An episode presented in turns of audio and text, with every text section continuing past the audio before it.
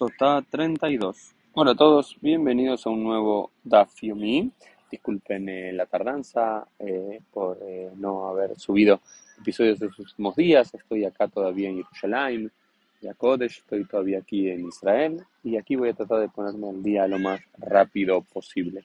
Y estamos en la página 32a, estamos comenzando el séptimo capítulo del Tratado de Sotá llamado Elun Emarim. Estas son dichas.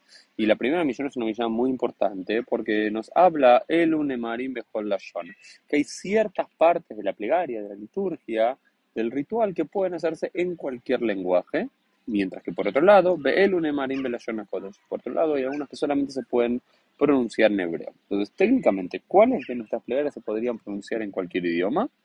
Para Yatzotá, lo de la Isha y por eso esto está aquí en el Tratado de la Sotá, porque el primero era que esa, la tablilla que estaba escrita en el templo que el Cohen debía poner sobre las aguas amargas y diluirla. Esa tablilla con estos versículos bíblicos, según esto, puede estar escrito en cualquier idioma y no necesariamente en hebreo.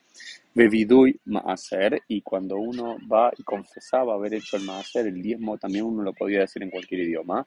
Kriyat Shma, podemos decir Shma y ser la Adonai Elohim Adonai dejado. Podemos decir escucha Israel, Adonai es nuestro Dios, Adonai es único. También se puede hacer en español Utfila, también la Shemona Esre las 18 bendiciones, que en realidad son 19, la medida que repetimos tres veces al día. Se puede hacer lógicamente también en español, Amazon y la bendición después de las comidas, Ushbuat Aedut, y el juramento que se le hace prestar a los, a, los testigos, Ushbuat Apicatón, y otras cuestiones más.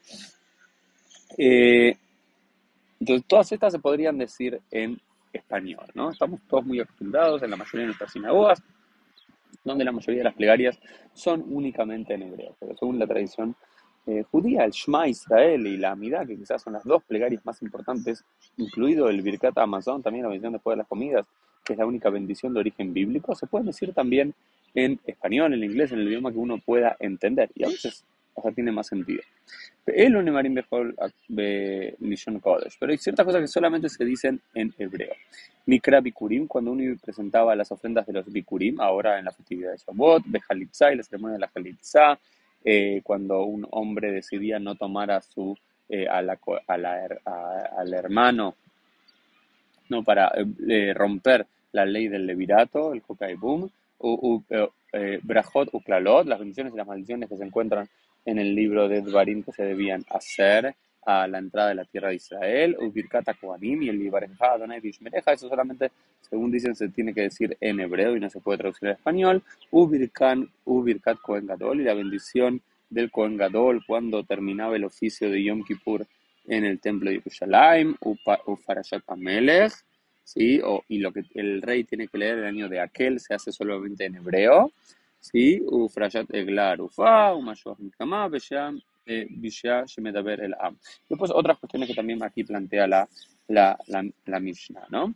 Eh, uno de los, entonces creo que uno de los puntos eh, más importantes aquí para resaltar tiene que ver que según Sotá, en esta Mishnah y luego en su análisis de la Gemara, hay ciertas plegarias o rituales que se pueden hacer en cualquier idioma, nuevamente hasta el día de hoy, esta es la alajá, aunque no es la costumbre, el Shma o la Amidá o el Birkat Amazon, la visión de la comida, y hay otras que solamente se deben hacer en hebreo, y por supuesto que la Gemara en las próximas páginas va a ir encontrando eh, las razones lógicas o textuales que eh, indican lo uno o lo otro. Esto fue el Daf y nos vemos en el día de mañana.